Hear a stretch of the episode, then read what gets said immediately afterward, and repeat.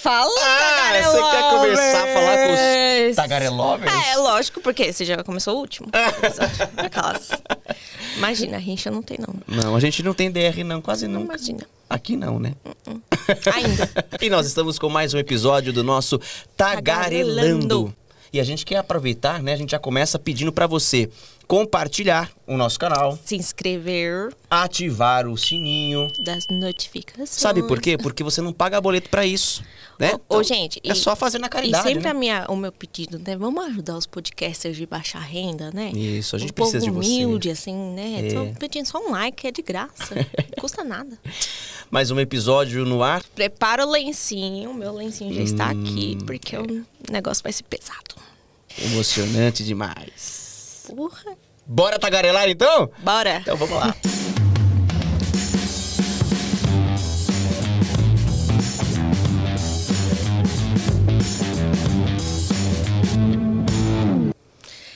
Em agosto de 2021, ela fez uma matéria expondo a dificuldade do sistema de radioterapia no Brasil.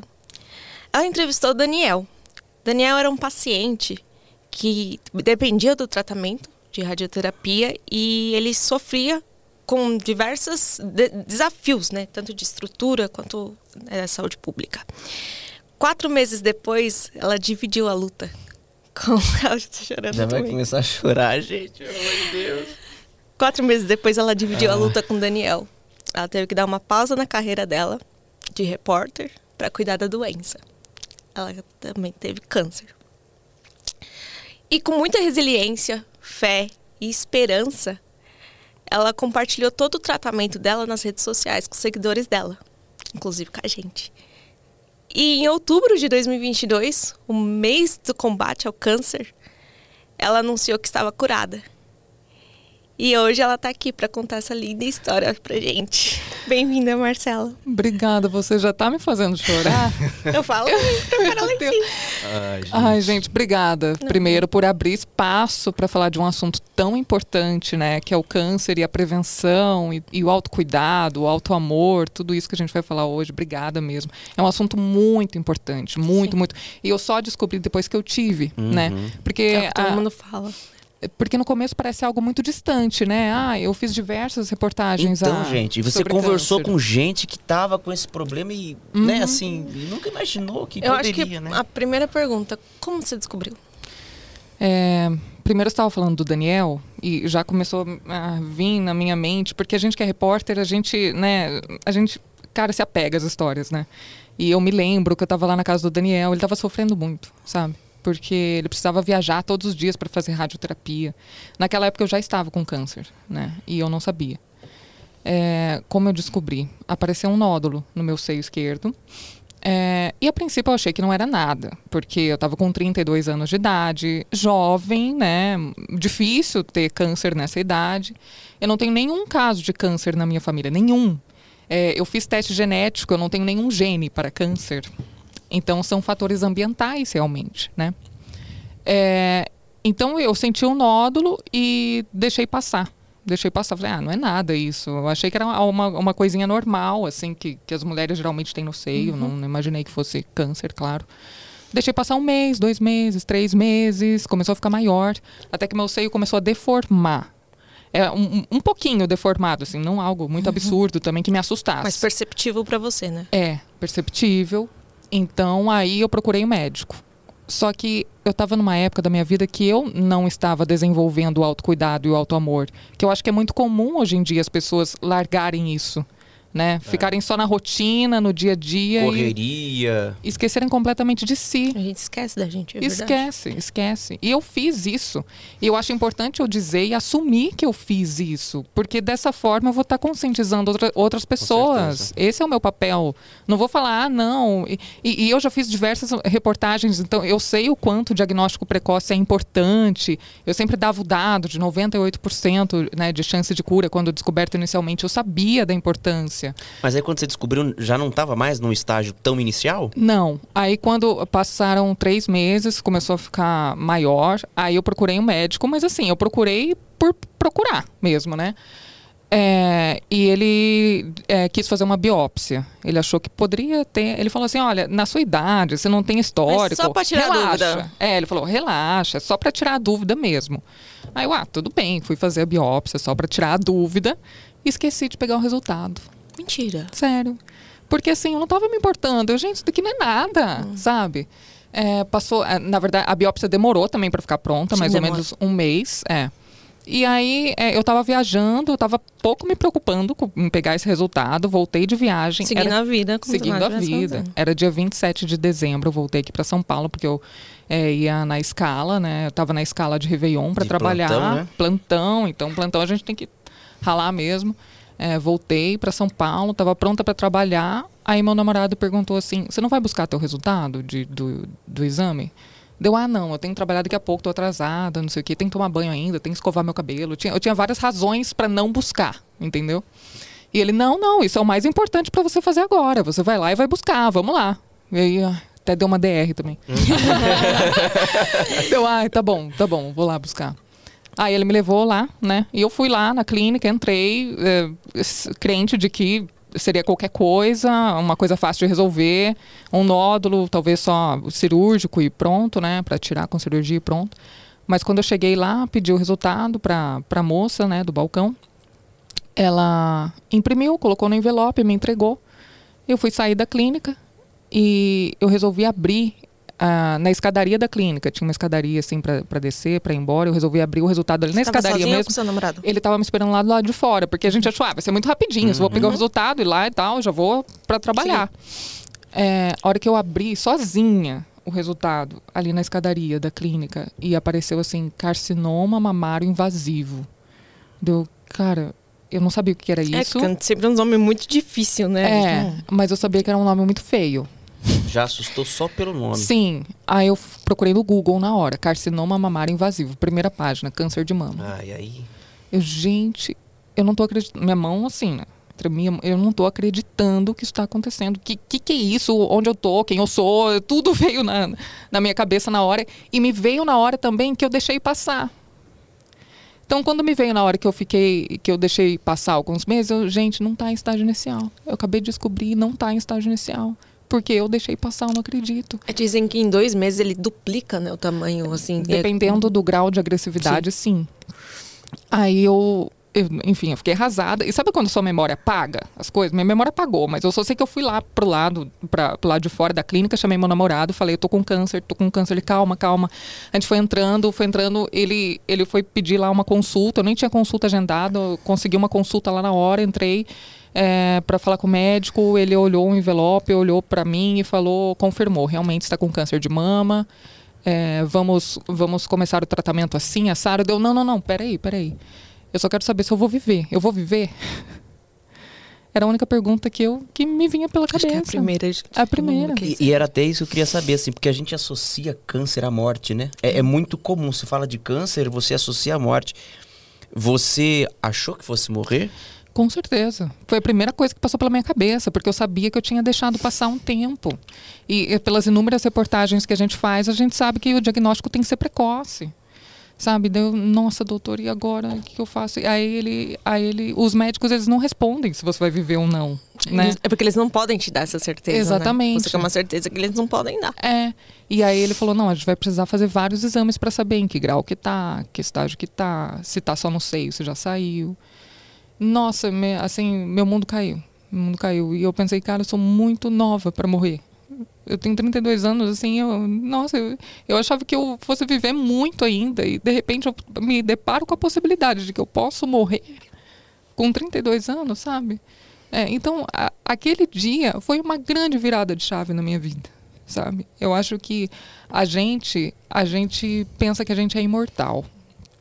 A gente acha que ah, a gente Nunca vai acontecer com a gente. não, a gente acha, ah, expectativa de vida, deixa eu ver qual que é, 70, 80 anos. Ah, eu tenho muito para viver ainda, para tentar ser feliz, deixar para ser feliz depois, né? Mas não, a vida surpreende, né? E, e, a gente faz tantas reportagens e a gente vê também pessoas que morrem jovens em Sim. acidentes, é. né? Em assaltos. Acho que a grande questão é que a gente nunca acha que vai acontecer com a gente ou com alguém da nossa é família. Isso. E, ó, e tem um ditado que eu acho que é até é errado, e no, no quesito de câncer eu falo que é mais assim, não é quem procura acha, quem procura cura, né? Uhum. Então assim, a gente fica com medo de fazer o exame e com medo do resultado. É. Quantas vezes são as pessoas que falam assim, ah, tô sentindo uma coisa aqui, mas tem até medo de fazer é, exame. tem gente que tem medo de ir no médico. Né? Exatamente. Né? Ah, por que você não vai no médico? alguma Porque coisa. descobrir algo. Ué, mas. É.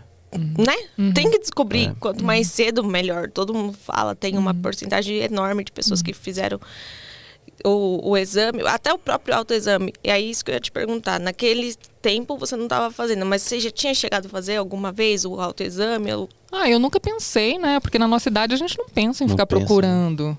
Mas assim, era tão, tão evidente também o, o, o, nódulo ali que eu fui procurar um médico porque começou a ficar muito evidente. Ele começa a aumentar uhum. é, muito, muito rapidamente, né? E, cara, é, é isso. A gente acha que não vai acontecer com a gente, a gente acha que a gente não vai ter doença, que a gente não vai sofrer na vida, a gente acha que a vida é para brincar, para só sorrir. Sabe que vocês vão poder falar bem melhor do que eu, mas assim, eu acho que a descoberta de qualquer tipo de câncer deve ser um baque. Mas para a mulher, o câncer de mama é algo que mexe muito com a autoestima dela. Com a feminilidade. Porque né? você vai estar tá mexendo ali, no caso, é a mama, depois é o cabelo que começa a cair. E, e a, a mulher, ela ela é essencialmente vaidosa e isso é uma coisa importante, né? Da mulher se olhar no espelho, se amar e gostar. Como é que você encarou isso? Porque eu sei que a sua, o seu primeiro medo foi de fato de morrer, mas de que forma que isso impactou na, na sua autoestima? A gente, você mandou pra gente algumas fotos que você compartilhou muitas delas na, nas redes sociais. É, como é que foi esse processo de transformação do teu próprio visual, Marcela? Principalmente por quem trabalha no vídeo, Exato. né? Exato. É... é... a gente que trabalha no vídeo, a gente é muito vaidosa, né? A gente precisa cuidar bem precisa da aparência tá também. É, uh -huh. bem. bem. arrumada, né? Bem, bem cuidada e tudo mais. É, o câncer de mama ele foi um tiro no meu feminino, né? Poderia ser câncer em qualquer outro lugar, mas o, o de mama me surpreendeu. Uhum porque eu acho que eu estava afastada do fato de eu ser mulher. É tão, é tão estranho falar isso, mas eu acho que eu me afastei. É, a gente assume uma postura meio agressiva no dia a dia. De, de, é no automático tudo, é, né? É, é.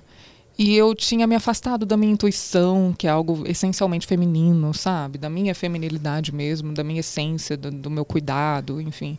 E quando eu descobri o câncer de mama, eu, gente, veio, me veio dois estalos, assim. Tô com câncer e eu sou mulher.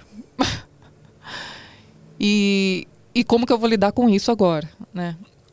Mas assim, no começo eu não eu, eu não me preocupei em tirar o seio, assim. Uhum. E eu era muito vaidosa, uhum. eu tinha um cabelo, sempre fui vaidosa e tal.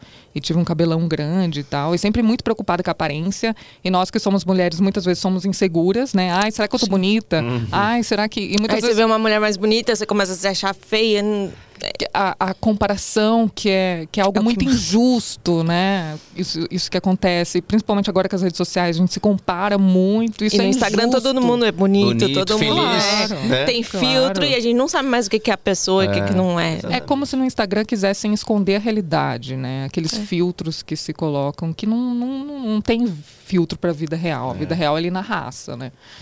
É, então foi, claro, um baque muito grande tirar o seio, primeiramente, mas eu, eu queria me livrar do tumor, né? Uhum. Não importa não se eu ficasse sem seio. É, eu queria me livrar. É, mas eu acho que o mais dolorido foi a perda do cabelo. Né? Normalmente é o que as mulheres falam, né? Como quando começou como que você foi lidando? Você cortou de vez ou você deixou cair aos poucos? Tem até uma foto da Marcela com nesse processo que você mandou, né? O Eric põe pra gente uma foto que você tá com. Aí você acho que deve, deve ter seu bem no começo, né? Mas tem uma foto que você tá com um, um pedaço, né? Um pouco de cabelo assim, que acho que estava ah, o início sim. do cadê? Uhum, Aí, ó. É. Ah, esse foi o início? Foi aos poucos? Então a Paloma perguntou, acho que interessante falar Esse mesmo. dia foi horrível. Esse era depois da minha primeira quimioterapia. É, e a, a, médica tinha me falado que na segunda o cabelo já ia cair. Então eu falei, bom, então na, depois que eu fizer a primeira eu vou cortar o cabelo. Né? Aí chamei um cabeleireiro lá, um cabeleireiro muito querido, meu amigo e tal, mas eu não gostei, sabe? Não Uhum. gostei. Ele, ele cortou e a hora que eu me vi no espelho, assim, eu, nossa. E aí tinha uma mulher no salão também e ela falou assim: Nossa, corajosa você, eu não teria coragem de cortar meu cabelo assim. Poxa, ela mal sabia. Mal sabia que não era coragem. É claro, claro. É claro, ela não sabia a minha história, por isso ela fez Sim. aquele comentário. Mas eu pensei, nossa, não é, não é coragem. Você pensou né? que não podia voltar a ser repórter por causa disso, da sua aparência? Ah, eu acho que eu não me importava tanto em o que eu ia ser depois, ou o que eu ia deixar de ser, eu só queria viver, Uhum. sabe? Esse foi meu pensamento o tempo inteiro, eu só quero viver, eu quero... Eu senti que foi uma segunda chance pra mim, pra minha vida, pra eu, eu, sei lá, voltar atrás e, e refazer toda a minha história, reescrever a minha história e ser uma outra pessoa a partir de então. Então, assim, eu não pensava mais em, no, no- trabalho, eu realmente deixei... Naquele dia você chegou aí trabalhar, que você falou que estava pra trabalhar, né? É, Plantão não, ainda, né? Não, não, não, Já não impossível, impossível, porque aí eu já avisei a chefia, né, que eu não ia trabalhar e avisei chorando, né, muito Você já chegou a acabada. falar o que que era? No falei, primeiro momento já falou. Falei É? o que que era, aham, e acabado, falei, eu quero viver, por- pelo amor de Deus, eu quero viver. Era só isso que eu falava. Eu me lembro, assim, do dia, Nossa, ainda perto do Réveillon, né? Que é dia ano 27 novo. de dezembro, aniversário do meu namorado, Meu Deus. Olha, me arrepia, gente. É. Tá louco. aniversário dele. Como é que foi? O- A importância dele nesse processo? Ah, incrível, né? Porque foi no dia do aniversário dele, então assim, é, o que era para ser uma comemoração virou de repente assim algo, né? O maior drama, assim, Um- é, é, algo muito difícil. Ele foi te acompanhando em tudo. Sim, sim. E se, e, obviamente, né, ele foi a primeira pessoa a saber. E sua família, você contou? Você decidiu? Ah, minha se família eu guardar, demorei mais. irmão- Eu demorei É. mais, porque meus pais Tem são muitas preocupados. mulheres que falam que, é. que se guarda mais Ah. até onde pode pra... É, e seria uma grande surpresa para minha família, porque não tem ninguém com câncer na minha Isso. família, nem uma pessoa. Então a gente não não, sabe. genético. A gente não sabe lidar com a Seus doença. pais são de São Paulo, moram aqui? Não, eles moram em Curitiba.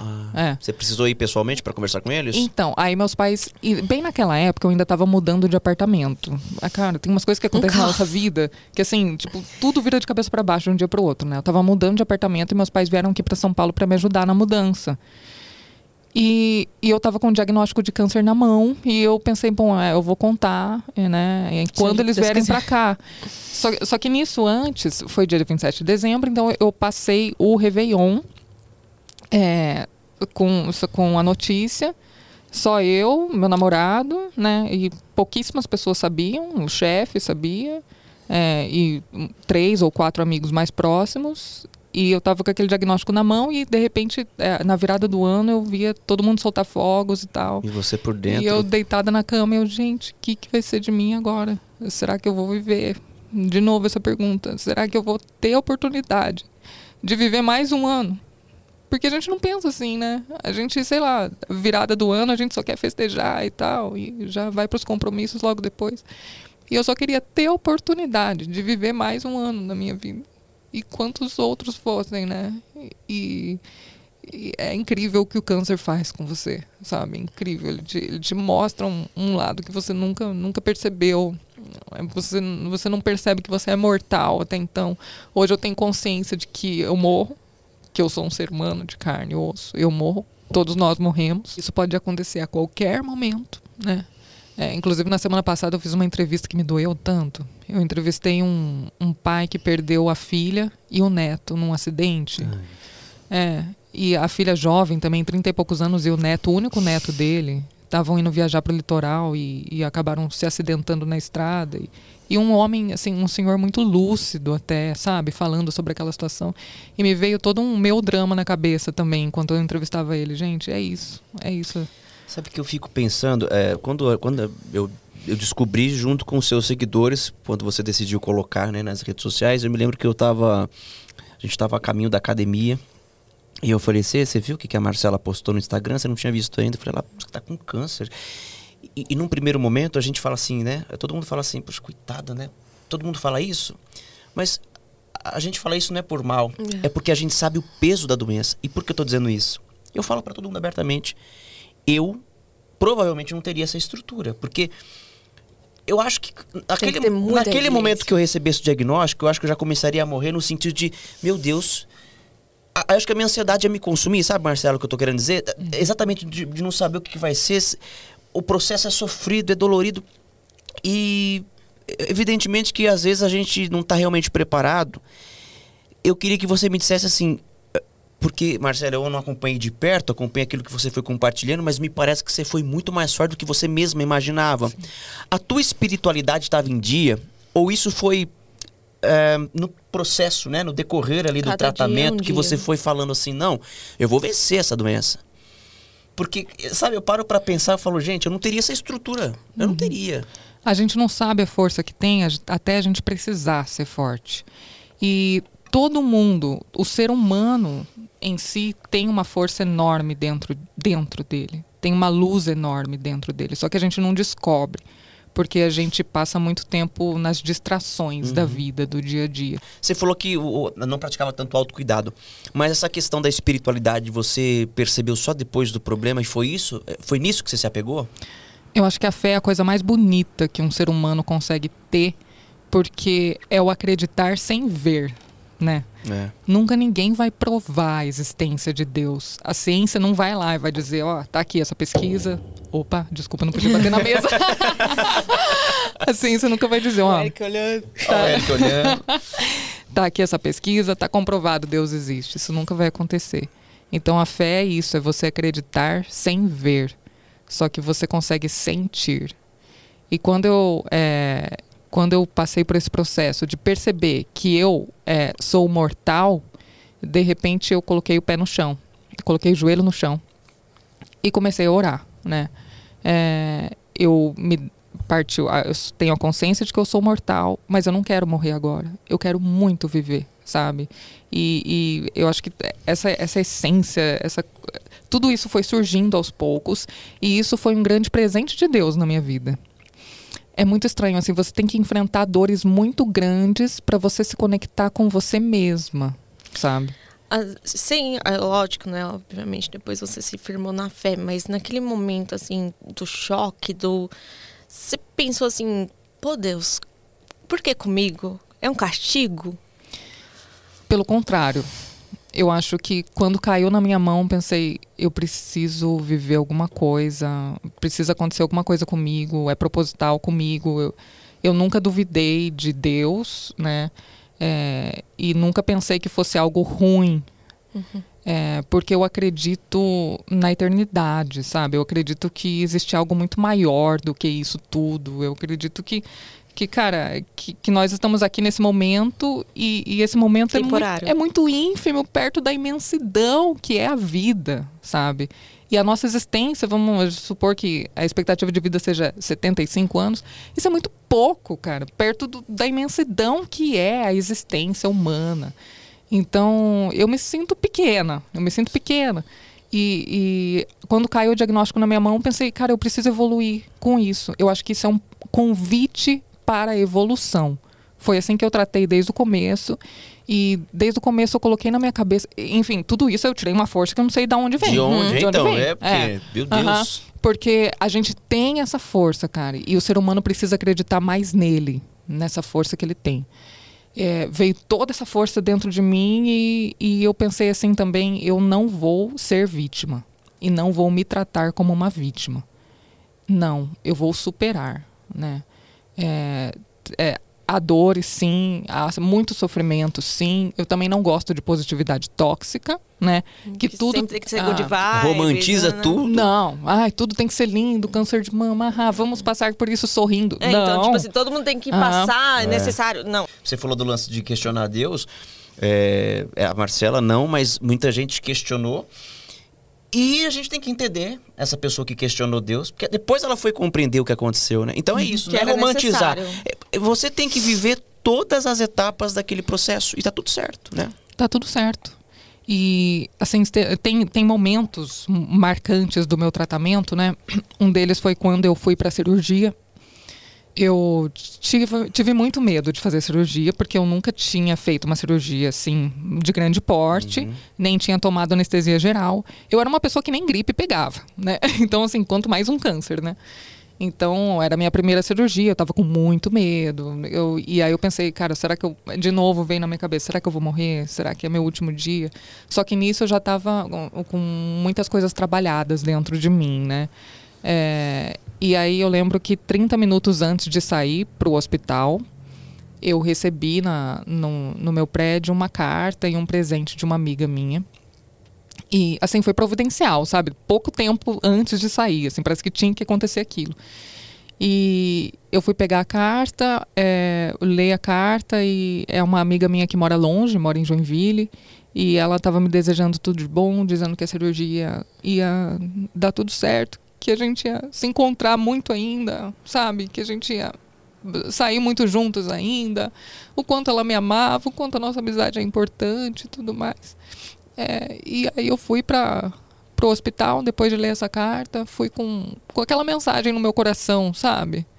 E, e no caminho para o hospital fui pensando, cara, se, se eu morrer, é, tá tudo bem. Se eu morrer, eu fui feliz. Eu tenho certeza que eu fui feliz, porque eu consegui é, tocar a vida de pessoas e consegui ser tocada pelo amor das pessoas também porque eu conheci esse, essa amiga, porque eu sei que eu fiz muito bem para ela, porque ela também fez bem para mim. Então eu fui feliz e valeu a pena, né? É, e, e, aí eu me dei conta de do que vale realmente a pena na vida, sabe? No momento em que você acha que talvez possa morrer, você olha para trás e pensa o que, que valeu a pena na minha vida? O que, que eu fiz até agora? É, o que, que eu fiz até agora? E o que veio na minha cabeça foi o amor das pessoas, sabe? Nunca veio na minha cabeça o dinheiro que eu ganhei ou não ganhei, os diplomas que eu, que eu tenho, os estudos que eu fiz. Nunca. Isso tudo fica isso, fútil, né? Isso tudo fica muito pequeno. O que, quando eu olhei para trás e vi o que valeu a pena na minha vida foi o amor das pessoas, a amizade verdadeira das pessoas, o quanto eu contribuí para a vida delas, né? E, e continua contribuindo. É, é eu acho que agora. É, é, é o que a gente tá falando das coisas serem providenciais, né? E nada é por um acaso, essa conversa também não é. Porque eu tenho certeza que tem gente assistindo agora, é uma pessoa, duas, são três, milhares. que precisa ouvir. Que precisavam ouvir isso. E às vezes a pessoa não está passando pela luta contra o câncer. Uhum. Ela está passando por outra luta. Uhum. Só que a mensagem que você tirou dessa luta contra o câncer vai tocar no coração dela. Uhum. E às vezes a gente fala assim, né? A gente se preocupa, se desespera com tão pouco. Ai, ai, não vou conseguir é, pagar a conta de luz esse mês. Ai, Deus, me ajuda. Você já fica desesperado. Quando você vê uma coisa é. dessa, que a pessoa conseguiu superar um câncer, que é uma é. coisa que sim não tem tamanho e perto pessoas, das nossas reclamações diárias, né? E as pessoas dizem que depois de, um, de, um, de uma grande prova você passa a, a valorizar até o, o, gosto da água, o sabor do suco, o café que tem que estar tá quentinho. É isso mesmo, Marcelo? É isso. E você está falando de gosto da água, tem até uma história interessante, assim, né? É, imagina, por exemplo, que você toma essa água agora. Ela tem um determinado gosto, uhum. né? Mas se você toma essa água depois de subir uma montanha, pedalar, nadar, cara, a água vai parecer que é uma Coca-Cola. É, é a melhor do mundo. Né? É a melhor do mundo. Então, assim, o que que separa essa água daqui, que eu tô tomando agora, da água que eu tomo depois de correr uma maratona? O que que separa? O esforço, é. o sofrimento, a dor. A necessidade. Né? Então, assim, é, para chegar à felicidade, a, a gratidão muitas vezes tem que passar pela dor. E a dor é inerente à condição humana. E, e, eu aprendi isso. Não tem como ir embora dessa vida sem passar pela dor. Sabe? É, todo mundo tem as suas dores, que eu acho que são as dores propícias e providenciais para cada pessoa, necessária para a evolução da, daquela pessoa, sabe? E por isso que eu nunca pensei, ah, porque comigo câncer de mama? Cara, eu acho que talvez para mim eu precisasse disso para despertar para uma nova realidade, para encontrar minha essência. E hoje a minha vida é muito melhor. É, eu, eu faço as mesmas coisas que eu fazia antes, trabalho no mesmo lugar, uhum. convivo com as mesmas pessoas e tal, mas eu por dentro sou outra pessoa. Eu lido muito melhor com as coisas, com as minhas questões internas. Eu sinto que parece que eu passei a dirigir o carro da minha própria vida, sabe? Porque muitas vezes, imaginando que a nossa vida seja um carro, a gente está no banco traseiro, na maioria é das isso, vezes. Né? Parece que, infelizmente, a gente costuma aprender pela dor e não pelo amor, né? É, mas a, a, sabe que aprender pela dor é também aprender pelo amor? É. Porque a dor te traz talvez esteja relacionada ao amor à vida, né? É. É, você precisa passar pela dor para aprender o que é o amor pela vida. Então você muda também pelo amor. No fim das contas, é tudo o amor, né? Que, que transforma. E, e você diz isso de que talvez outras pessoas estejam assistindo, estejam ouvindo e seja necessário para elas. E eu acredito muito nisso, sabe? Que a gente precisa ouvir as mensagens certas nas horas Nas horas certas. Isso aconteceu muito comigo no hospital também. É, uma vez eu fui fazer no, no começo, é, no- no- nos primeiros exames que eu fui fazer, que eu não sabia em que grau que estava, o estágio que estava. Depois eu descobri que era um estágio intermediário, tá? Só para só pra, é, deixar claro, é um estágio intermediário, que eu estava o meu câncer de mama, ele tinha saído do seio e ido para axila já. Mas não tinha afetado outros órgãos, o que é muito bom, porque Era isso só, não sei, o- no, no seio esquerdo e aí ele saiu e foi para axila também, É, mas não tinha alcançado órgãos, é, outros órgãos, o que é um diagnóstico bom porque ele dá chance de cura. Quando eu descobri é, o, o câncer, ele estava com 50% de chance de cura. E aí é, os médicos fizeram um tratamento muito forte e eles falaram, vamos fazer em você o tratamento mais pesado que tem para aumentar essa chance de cura. Então aumentou para 86, 87% depois de todo o tratamento que eu fiz. Graças a Deus. É. Então assim, é, a- Você fez tudo, radioterapia, quimioterapia? rádio, química, tudo que tem direito. E hoje eu tô, eu faço, eu, eu estou em menopausa induzida por medicamentos, que também faz parte do, do tratamento. É um remédio que eu tomo todo dia e também uma vez por mês no hospital. Continuo o tratamento, né? Sim. É, e aí não, não, o médico não deu a cura física, né? É, porque a cura física dem- pode demorar pelo menos uns 10 anos aí. Eu, eu- eu estou em remissão, isso sim, estou em remissão da doença. A doença está completamente controlada. E daqui 10 anos, se ela continuar em remissão, é, eu ganho a cura física. Mas eu já me sinto curada de tantas outras coisas, sabe? Hum, Assim, eu, eu a- acho que eu, eu ganhei, eu ganhei uma cura muito maior do que a física. E eu sinto que, que a física, assim, é só um detalhe agora, sabe? Ah, Hoje você não faz mais aquela pergunta, será que eu vou viver? Hoje você tem essa certeza. Sim, sim. É, assim, to- o que mudou na minha cabeça é que todos os dias eu acordo sabendo que talvez possa ser o meu último dia. Mas e que isso, você vai fazer tudo que É, tiver que fazer é. naquele dia. eu acho que eu tive uma grande oportunidade, na verdade, de me dar conta de que somos mortais. Porque racionalmente a gente sabe que a gente é mortal, mas a gente não leva isso para o nosso dia a dia. É mais feliz quem sabe que morre. Porque sabe que tem pouco tempo e. e- Sabe que tem que aproveitar cada minuto. é, é. O tratamento do câncer te trouxe assim uma, é, eu vou dizer assim, uma crise existencial no sentido de que tá valendo a pena tudo isso. Eu tô dizendo isso que assim, por exemplo, eu, eu converso muito isso com a Paloma, né? Às vezes eu me pergunto se, por exemplo, tá aqui em São Paulo, eu fico pensando, meu, tá valendo a pena? Não pela empresa nem nada. Mas, por exemplo, a minha mãe hoje está aqui assistindo a nossa, nossa entrevista aqui. Ela viajou, Tá de camarada. 500, é, viajou 500 quilômetros para vir me ver.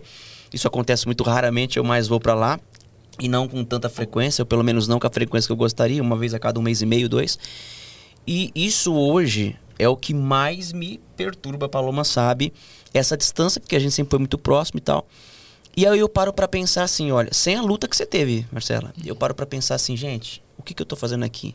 Tá valendo a pena essa correria, essa loucura na maior cidade do país e tal? Tudo bem, é um sonho, um jornalismo, não sei o quê, mas eu não tô vendo a minha mãe envelhecer. Eu acho que tudo na vida tem um preço e você precisa estar disposto a pagar, né? É, é importante para você a sua carreira, porque você precisa da sua carreira, né, da sua profissão, ter o seu dinheiro, o seu crescimento, você precisa. O preço que você paga talvez seja a distância, né?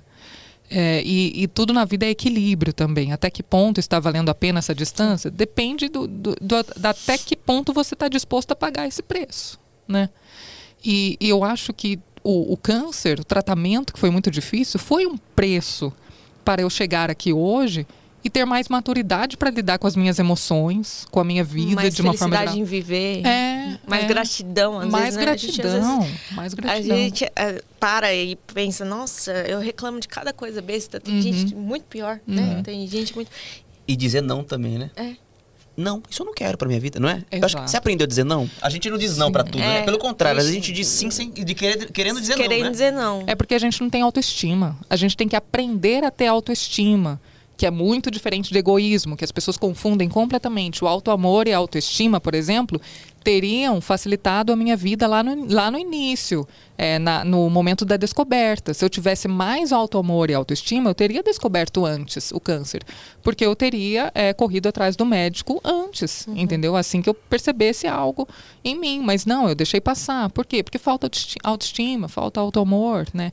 E, e, e, aprender a dizer não é justamente isso. Eu também tinha muita dificuldade, muita né? dificuldade. Né? Mas, cara, depois que eu passei por tudo isso, eu tenho certeza que hoje é a minha vida em primeiro lugar é a minha saúde em primeiro lugar. É aquela, co é aquela coisa da, da máscara de oxigênio no avião também. Né? Ah, coloque primeiro em você e depois coloque é, nos outros. outros ah, isso é egoísmo? De forma alguma. Porque se você não estiver bem, como que você vai ajudar as outras pessoas? E o nosso objetivo na vida é ser luz, né? É iluminar. Todo ser humano tem a capacidade de ser luz e de iluminar. Só que para fazer isso ele precisa estar bem. Não adianta você querer ajudar uma pessoa se você está mal. Você vai piorar a vida dela. É. Então, primeiro você antes de tudo, né? Ô Mar, e a gente estava falando lá no começo, você falou que demorou um pouco para contar como que seus pais receberam. Foi, obviamente, um baque, né? Mas como que foi contar? Porque, assim, eu sei que eu ouvi alguns podcasts já falando sobre isso. Inclusive, eu fiz um vídeo no meu Instagram e eu pesquisei muito. E tem gente que tem dificuldade em como falar. Então, assim, eu queria que você falasse como você falou, como que foi essa abordagem.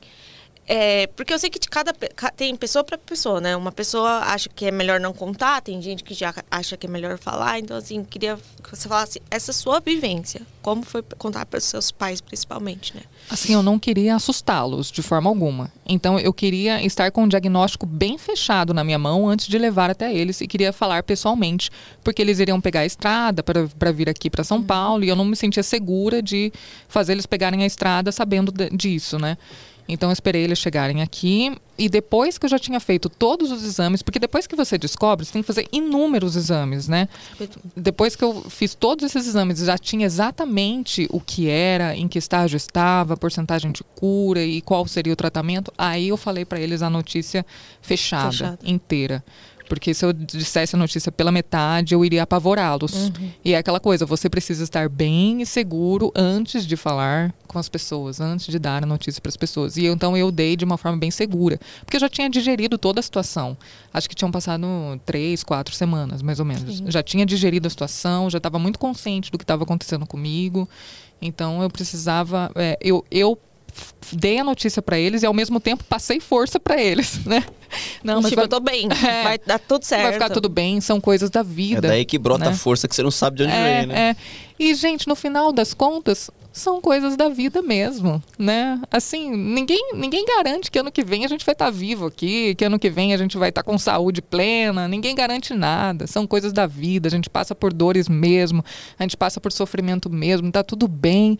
Não precisa ficar forjando positividade. Não, eu tenho que sorrir a todo momento mesmo com todas as dores da minha vida. Cara, se você tiver com vontade de chorar, chora, sabe? E isso eu gostaria de deixar muito essa mensagem para os pacientes de câncer que estejam ouvindo ou até para pessoas que estão estão passando por dores em geral na vida, assim.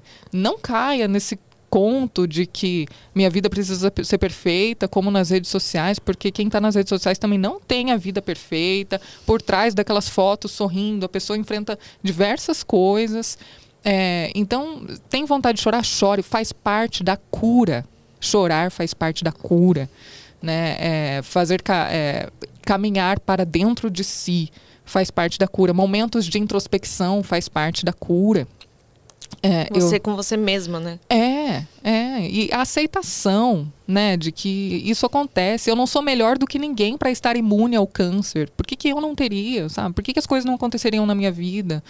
É, eu acho que a gente tem que levar de uma forma mais natural os sofrimentos da vida. Que Você, eles acontecem. É, é. Precisou de, de, de um uh, acompanhamento psicológico também? Já fazia antes por questões variadas da vida ou precisou a partir da descoberta? E aproveitando, como é que você também lidou com é, histórias semelhantes ou até mais graves que a sua durante o tratamento? Eu sempre gostei muito da mente humana, sempre fui muito curiosa, até já pensei em fazer psicologia lá atrás também. Então eu gosto muito, eu assisto no, no YouTube, assim, muitas, muitas psicólogas, sempre gostei do assunto, sempre gostei.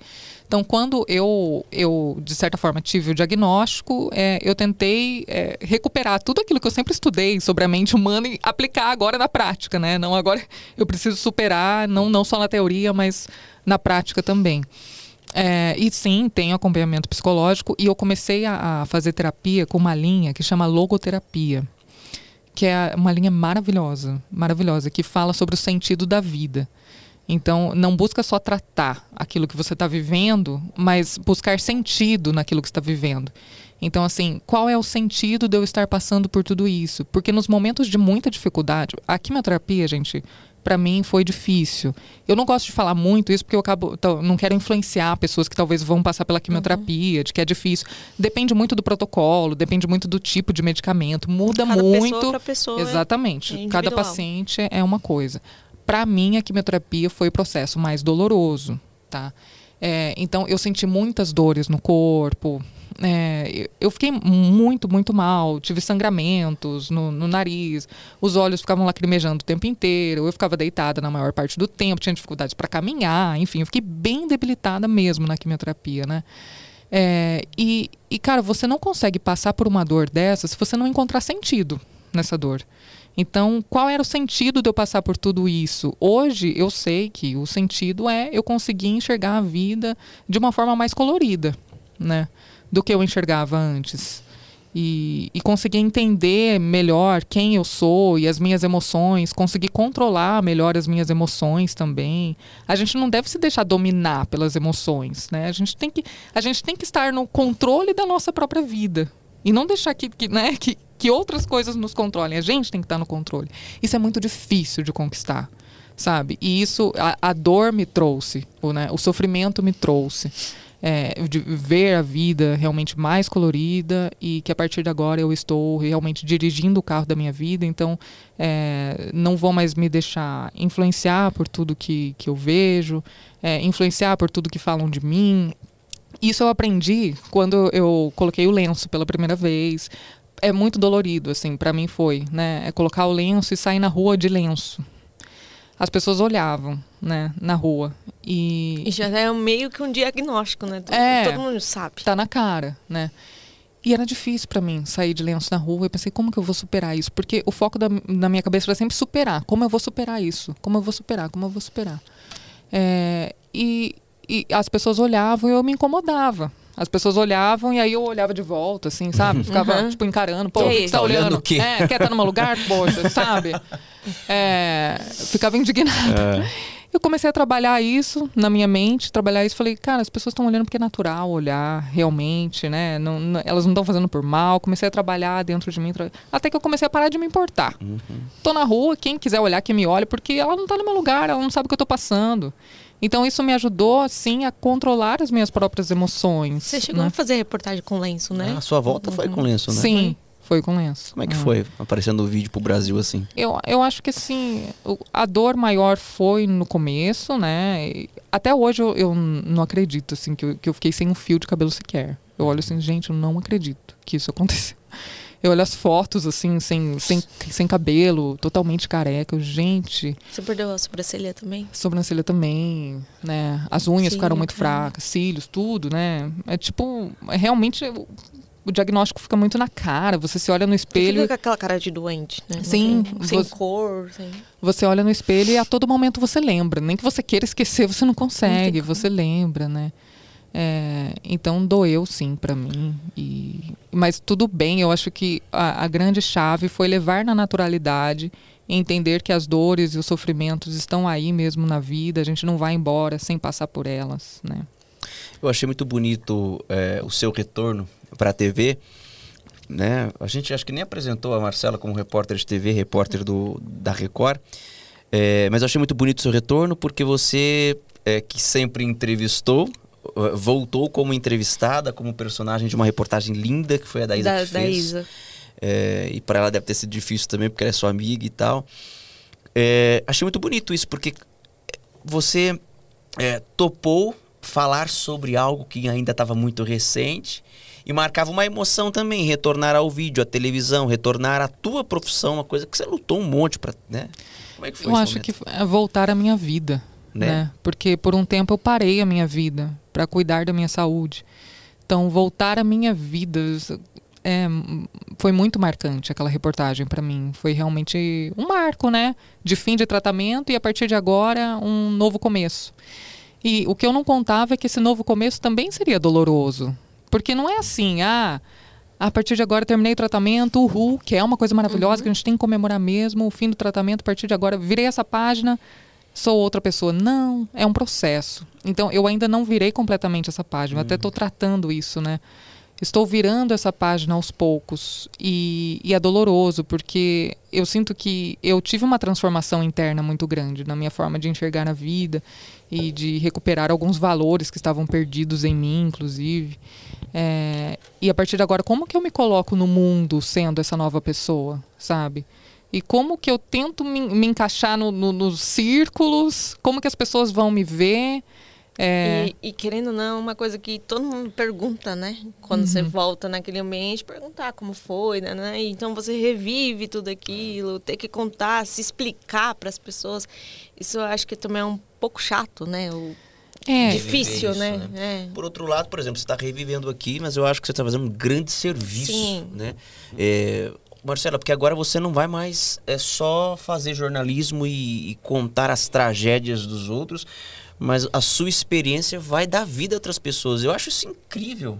É um exemplo de superação. Eu acho isso incrível porque eu acho que durante toda a tua vida agora você vai falar sobre isso. Mas você vai falar com a certeza de que você está ajudando alguém, independentemente se ela tem câncer ou não. Para mim se tornou um propósito, né? Que é uma forma de superar a dor também. Quando está com um sofrimento grande na vida, não importa se é doença, qualquer coisa, gente. É, se você consegue superar isso e transformar isso num propósito de vida para ajudar outras pessoas, cara, isso dá muito sentido para sua vida. Então, hoje, se eu, se eu me deparasse com algum momento, com a, com a, se eu me deparasse novamente com a finitude da vida, como eu, como eu me deparei quando eu descobri o câncer, e eu olhasse para trás, eu ia falar: nossa, eu fui plenamente feliz. Eu posso ir embora tranquila, assim, porque eu sei que que eu tentei, pelo menos, tocar o coração das pessoas, sabe, de alguma forma. Então, hoje eu hoje eu sinto que a minha vida tem muito mais sentido, né? Porque é o sentido de ajudar, de estar ali disponível para porque quando eu eu estava no, no tratamento eu procurava muito é, ajuda de outras pacientes também, porque cara só quem viveu aquilo sabe. Só quem é mãe sabe o que é ser mãe. Uhum. Só quem é jornalista sabe o que é ser jornalista. Só quem viveu o câncer sabe o que é viver o câncer, né? é, consegue se colocar no lugar. Então eu eu procurei ajuda de outras pacientes, a gente se comunicava o tempo inteiro. E isso foi incrível. Eu fiz amigas assim maravilhosas, porque isso também é, é, é algo assim é, muda muito as nossas amizades, né? Sim. Quando você passa por um momento turbulento na vida, você descobre quem está do, do, teu lado e, e quem, quem tá. e quem era só um enfeite, é né? Que só está nos momentos bons, né? É. E, e a gente descobre que quem está realmente do nosso lado é isso aqui. É pouquíssima gente. Então, eu acho que eu tive uma grande oportunidade de fazer essa seleção natural, descobrir quem está realmente do meu lado e viver para essas pessoas, sabe? Isso, isso é incrível, isso é incrível. É, claro que né, a partir de, eh, tipo, eu nunca desprezei a amizade de ninguém. Ah, não, hum. agora não vou ser mais seu amigo porque você não hum. esteve do meu lado. Nunca isso aconteceu. Mas a partir de agora eu, eu sei colocar é, uma escala sabe? Eu sei quem está em primeiro lugar, quem está em segundo, quem está mais embaixo e tal. É, prioridades. Prioridades. Né? Dar devida importância para quem merece essa, essa importância, né? Quais são os seus planos, assim. Quer ter filhos, casar, quer viajar, quer ser apresentador, enfim, que que você agora começou uma nova vida e o que, que faz parte dessa nova vida? Eu quero viver uma vida com sentido, ajudando pessoas, né? Isso é topo, primeiro lugar para mim, né? Porque eu tive a oportunidade de olhar para trás e ver o que valia a pena. E o que valia a pena era a ajuda que eu dei para minha amiga, né? A ajuda que ela me deu. É, isso que vale a pena. Então, para mim, ajudar pessoas não importa como, né? Eu tento fazer das minhas formas que eu posso. Uma delas é comunicando, estando aqui também é a minha forma de uhum. ajudar, né? É, ah, eu quero ser. É isso, eu quero ter uma vida com sentido, sabe? Acho que eu não, eu não faço mais tantos planos. Eu quero. Eu quero acordar todos os dias grata, Vai ter dias que eu não vou estar tá grata? Vai, hum. porque é a, é a é vida é assim humano. mesmo. É do ser humano, é. a gente não está pleno todo dia. De e tudo bem. É, eu acho que a gente tem que naturalizar muitas coisas. Não, tem dia que a gente não está grato. Tá tudo bem, não tá tudo bem. Tá tudo bem, exatamente. Não, não, você tem que estar tá grato todo dia. Se você não está grato todo dia, alguma coisa está acontecendo. Calma, calma, vamos viver um dia de cada vez, mas sempre colocando sentido, sabe? Sempre dando o melhor de si para as pessoas, se doando para as pessoas. É, eu acho que eu desenvolvi mais esses, essas virtudes dentro de mim, assim, da, da, compaixão, porque eu vivi um sofrimento, então eu consigo talvez me colocar no lugar de pessoas que também estão passando por ele. É, então é isso que eu quero para minha vida. Quero ter filhos também, não posso, né, nesse momento, por causa do tratamento. Não, eu tive que congelar óvulos, congelei. É, e olha que engraçado, antes do, do câncer, eu não pretendia ser mãe, assim, não tinha esse sonho de ser uhum. mãe. E depois, quando de repente o médico falou que talvez eu não pudesse ser, aí minha cabeça revirou. Aí eu falei, não, agora você. Virou agora eu quero. É, uh -huh. porque assim, é, eu quero ter o poder de escolha de ser ou não ser mãe. Eu não quero que a vida me tire isso. Eu quero eu ter esse poder de escolha, né? E quando a vida te tira, dá um chacoalhão realmente. Não, mas espera aí, não é bem assim, né?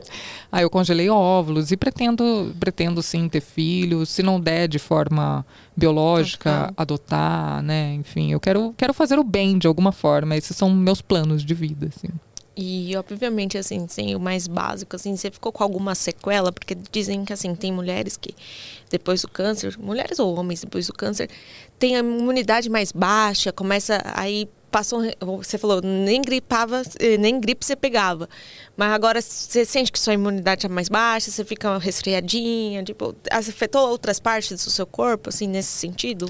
Durante a quimioterapia, a imunidade afetou bastante, né? Agora, no pós, tá, minha imunidade está um pouquinho mais baixa do que era antes. Uhum. Mas nada assim absurdo também, tudo bem controlado, né? É, acho que tá tudo bem, assim, com relação à saúde, sabe? Menos mal. É isso. A gente, tá, a gente infelizmente tem que se encaminhar para o fim dessa entrevista. Fica aí é aqui mais, mais horas e horas. É, quando a Paloma e eu decidimos fazer um podcast, a gente falou assim: é, o nosso objetivo é comunicar de uma forma diferente que hoje a gente não consegue por questões que o jornalismo segue um padrão e nós estamos ali para atender aquele padrão. Isso aqui é nosso, essa é uma roda de conversa. E um dos grandes objetivos era poder tocar a vida de alguém de alguma forma.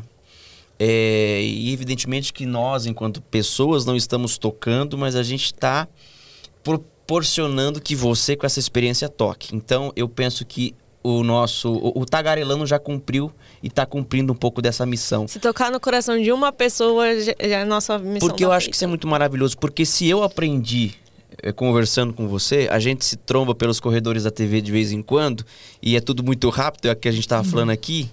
E depois que você voltou para a TV, é a primeira vez que a gente está podendo falar abertamente sobre isso. Então, se eu tô aqui já já vou sair com, acho que um outro cara, eu imagino quem está assistindo, quem está acompanhando. Então, eu queria né, agradecer demais a sua disponibilidade e eu quero muito que você venha outras vezes aqui, né, amor? Porque eu acho que o papo foi incrível. E se a gente puder servir de canal para você continuar propagando isso, você pode contar com a gente. Parabéns pela sua luta, você é uma guerreira. Você é linda, maravilhosa. É, e eu tenho certeza que a sua vida vai ser muito longa, sabe por quê? Porque você precisa comunicar isso para quem nesse momento deve estar tá se perguntando: meu Deus, será que eu vou viver? Uhum, uhum. Se você está se perguntando, né, será que eu vou viver? É, sim. E só depende de, de você, né? Depende de você querer, em primeiro lugar. É, depende de você ter amor à sua vida, em primeiro lugar também. É, sim, muita fé, né? muita coragem, muita, muito amor próprio, autocuidado, né? É, a gente se esquece da gente, então vamos olhar mais para a gente, para quem a gente é, né? Não, o, o câncer ele é uma etapa da sua vida né? Uma etapa. Depois você vai voltar. E já que é para você, já que é para passar por essa dor, é, vamos fazer de uma forma que ela te reconstrua. Então, a dor me reconstruiu, eu tenho certeza. A dor me despedaçou em várias E depois eu fui lá e juntei cada caco. Com ajudas, é claro. Mas é, é só nós somos responsáveis por fazer isso por nós mesmos, né? Tem coisa que só você vai poder fazer por você. Sim, porque só você tá dentro do seu próprio corpo. Não Cada adianta. um sabe a, a dor e o amor de ser quem é. É, é, é isso. Foi incrível, hein? Eu, eu nem. Acabou. Foi. Não tem mais emocional pra isso. Acabou, acabou. Fecha a lojinha. Fecha a lojinha, Marcela. Obrigado, viu?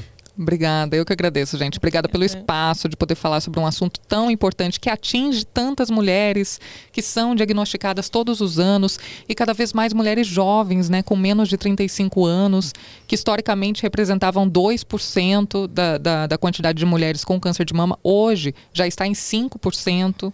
Né? Então está aumentando o índice de mulheres jovens com menos de 35. Então vamos ficar atentas, por favor, vamos nos amar, né? Vamos nos cuidar. É, Vamos viver, né, com mais intensidade. Viver com intensidade não é isso. Ah, vou sair para uma festa, não vou perder isso, cara, vou fazer tudo que eu quero fazer. Não. Virar porra louca também. Não, Não é viver assim. com intensidade é o contrário disso. Aproveitar cada minuto. É se conhecer, desenvolver valores, virtudes, ser uma pessoa que vale a pena estar no mundo, sabe? Cara, o que, que eu tô fazendo no mundo? Faz essa pergunta. O que, que eu tô fazendo aqui? Será que eu vou deixar um ra... A minha passagem por aqui é ínfima, né? É pequenininha. Será que eu vou deixar um rastro bom? Ou será que eu só vou ter usufruído desse mundo, sabe? Ter utilizado sacolas plásticas, ter, ter... Destruída a natureza. Destruir a natureza. Ah, passei por aqui, destruí a natureza, fiz algumas inimizades e fui embora. Briguei com todo mundo. Xinguei todo mundo. Não. Ganhei haters. Não, é, não. Sabe, vamos, vamos deixar um rastro para construir, para que esse mundo fique melhor. Cara, se a gente for embora daqui, da- desse mundo, e ter deixado esse, esse pouquinho, assim, de bondade, de esperança, já vai ter valido muito a pena a nossa vida. Sabe, é, é só isso. A vida, a vida é simples, né? A vida é só isso. É só deixar um rastro E de é amor. linda. É linda. Eric, você tem aplausos aí?